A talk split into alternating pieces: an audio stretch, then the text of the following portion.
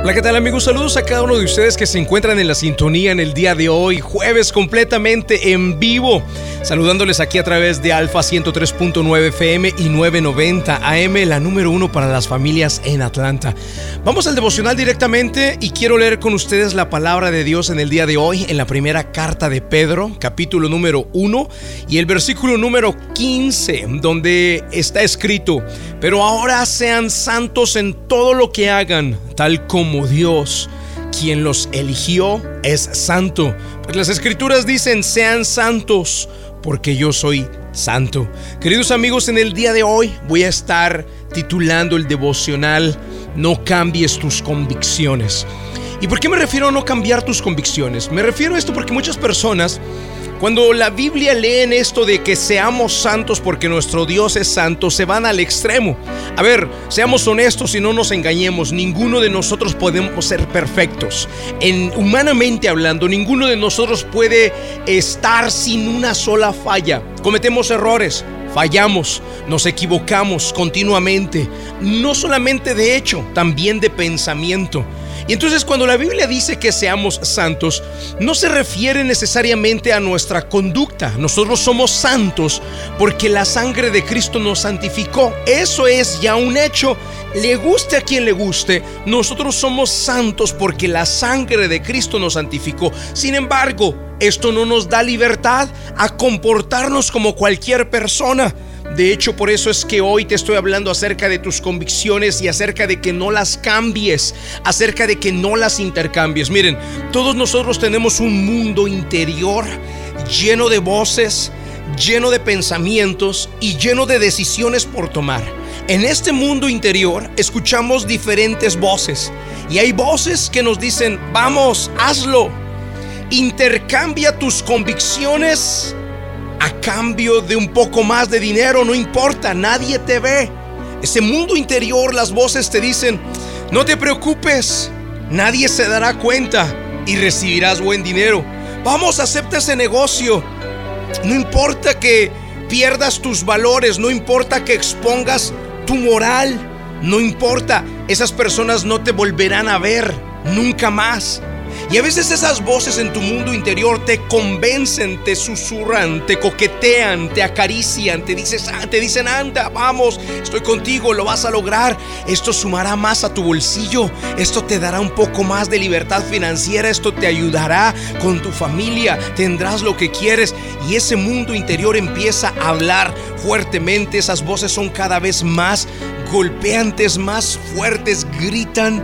Y es ahí donde yo vengo a enseñarte y a decirte que no permitas que ese mundo interior te domine para el lado negativo.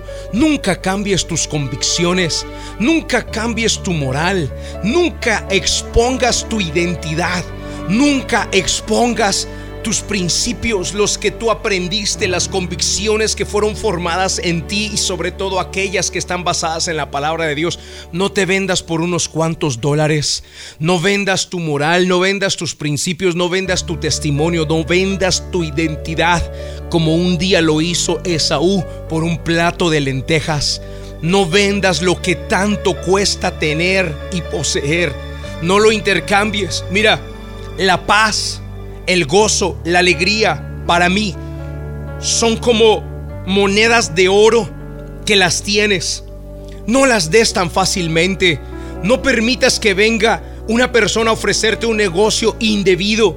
No entregues tus monedas, no entregues tu paz, no entregues tu libertad, no entregues tu testimonio, no entregues tus convicciones, tus valores. Perderás más de lo que obtendrás porque el dinero, el dinero va y viene. El dinero desaparece, el dinero se esfuma, sobre todo el dinero mal habido. Pero cuando tú mantienes tus convicciones, cuando mantienes tu identidad, cuando sostienes tus principios, tu moral, tus valores, es entonces cuando el Señor te dice, eres mi hijo, estoy contigo porque tú estás conmigo. Y es ahí donde aplicamos la palabra de Dios que está escrita una vez más en primera carta de Pedro capítulo 1 y versículo 15 donde dice, pero ahora sean santos en todo lo que hagan, tal como Dios, quien los eligió, es santo. Pues las escrituras dicen, sean santos porque yo soy santo. Queridos amigos, para terminar con este devocional en el día de hoy, hoy yo no vengo a decirte que vivas una vida religiosa como un monje budista lo haría, apartado de todo y quedándote sin tocar y hacer absolutamente nada. No, nosotros estamos viviendo en este planeta Tierra, estamos rodeados de actividades, de personas que nos van a incitar a hacer mal, nos van a incitar, nos van a tentar a vender nuestros principios, a intercambiar nuestra moral, a intercambiar nuestro testimonio. No caigas en esa tentación. Unos cuantos dólares más en tu cuenta de ahorros, unos cuantos dólares más en tu bolsillo, el pago de unas vacaciones, dos mil, tres mil dólares más, no van a aportar en tu vida lo que tú esperabas. Van a robarte mucho más de lo que te imaginas. Esos valores, principios, y tu testimonio tienen que ser guardados como si fuera un cofre lleno de monedas de oros, porque eso, eso es lo que más adelante Dios mirará para respaldar tu vida o no respaldarla. ¿Qué te parece si oramos y le decimos, Señor, estoy comprometido a guardar mi moral, mis valores y mis principios? No me venderé al mejor postor. Vamos al momento de la oración. La oración es un medio de acercarnos al autor de la vida. Ponga su mano en su corazón.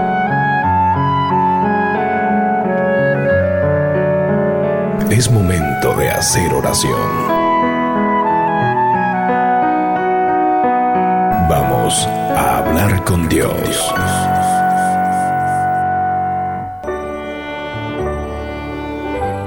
Y Padre nuestro que estás en el cielo, Señor, en el día de hoy invocamos tu nombre, porque hemos escuchado tu palabra, Señor, que dice que seamos santos como tú eres santo, Señor. Y mi Dios, no nos podemos engañar, vamos a cometer errores, vamos a tener fallas, Señor. Pero en el día de hoy hemos entendido claramente que hay un mundo interior en nosotros que nos coquetea, que nos apapacha, nos acaricia y nos dice, vamos, hazlo, nadie te mira. Nadie mira si te escapas con tu compañera de trabajo, nadie mira si le texteas a la amiga que dejaste allá en tu país, nadie observa lo que estás a punto de hacer, Señor, pero hoy sabemos que tú miras todo lo que nosotros hacemos. Hoy sabemos, Señor, que no podemos intercambiar por un plato de lentejas, Señor, lo valioso que es tu bendición. Aceptamos hoy que hemos vendido muchas veces nuestra dignidad. Hemos hecho caso a esas voces, Señor, y hemos cedido. Pero hoy te pedimos perdón. Hoy pedimos, Señor, que nos laves y nos limpies. Y hoy pedimos, Señor, que nos des la fuerza para no volver a comprometer nuestros valores, nuestros principios, nuestra identidad, nuestro testimonio. Señor Jesús, hoy bendigo a cada persona que está en la sintonía. Hoy los entrego en tus manos y hoy te pido les fortalezcas para que empiecen a ver el fruto, Señor, de cuando una persona se guarda para ti.